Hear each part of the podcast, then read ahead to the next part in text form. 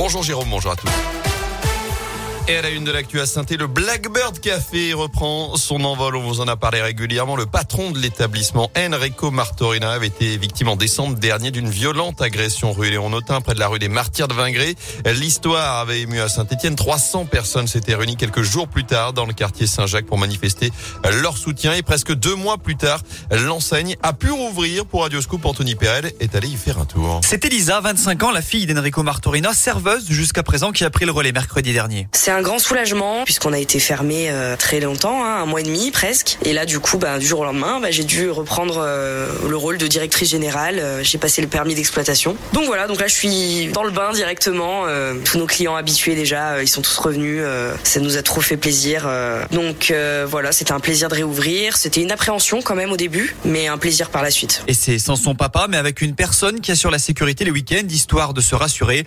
De son côté, Enrico Martorina, lui, se remet petit à petit. Moralement, c'est dur. Au niveau de sa jambe, il récupère petit à petit, mais c'est très long. Là, il a attaqué tout doucement la rééducation, mais il est encore en immobilisation, donc ils y vont vraiment doucement. Mais en fait, il est content qu'on ait réouvert et puis euh, il attendait ça euh, depuis un moment, quoi. Autre événement que la famille attend, le procès des quatre personnes impliquées dans l'agression. Un mineur sera jugé dès le printemps prochain. Et trois autres individus majeurs devraient, eux, être jugés à l'été prochain. Lui est toujours en fuite. Un détenu de 22 ans s'est évadé avant-hier de la maison d'arrêt de la Talaudière en escaladant l'enceinte de la cour de la promenade et les murs de l'établissement à l'aide d'une corde fabriquée avec des draps. D'après le progrès, il s'agit de l'homme arrêté le 29 janvier dernier après avoir, avoir ouvert le feu sur deux voitures en deux semaines à la fouilleuse et à peur.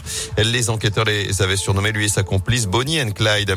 À suivre la quatrième semaine de grève chez Thermal Ceramics à Saint-Marcelin en forêt où les négociations sont dans l'impasse avec la direction. Les salariés, selon la CGT, exigent toujours la prime de 1000 euros brut promise par la direction et de véritables augmentations de salaire. Mouvement qui a commencé avec des débrayages de deux heures par poste et par jour de travail avant que le conflit ne se durcisse. La semaine dernière, une grève générale a été votée, arrêt total de la production.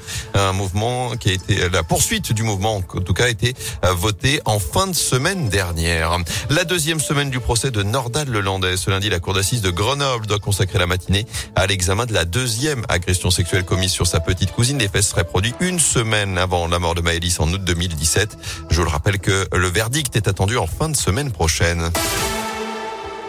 En sport, la deuxième médaille de l'équipe de France au JO d'hiver à Pékin. Une deuxième médaille d'argent après celle du relais mixte samedi en biathlon. C'est Johan Claret qui monte sur la deuxième marche du podium de la descente à 41 ans. Il devient même le plus vieux skieur alpin à décrocher une médaille olympique. Et dans les minutes qui viennent, on suivra également la porte-drapeau de l'équipe de France. Tessa Worley, la deuxième manche du slalom géant. La skieuse du Grand Bornand est pour l'instant septième. il y aura aussi du biathlon. Quatre Françaises engagées sur le 15 km individuel tout à l'heure à partir de 10 heures.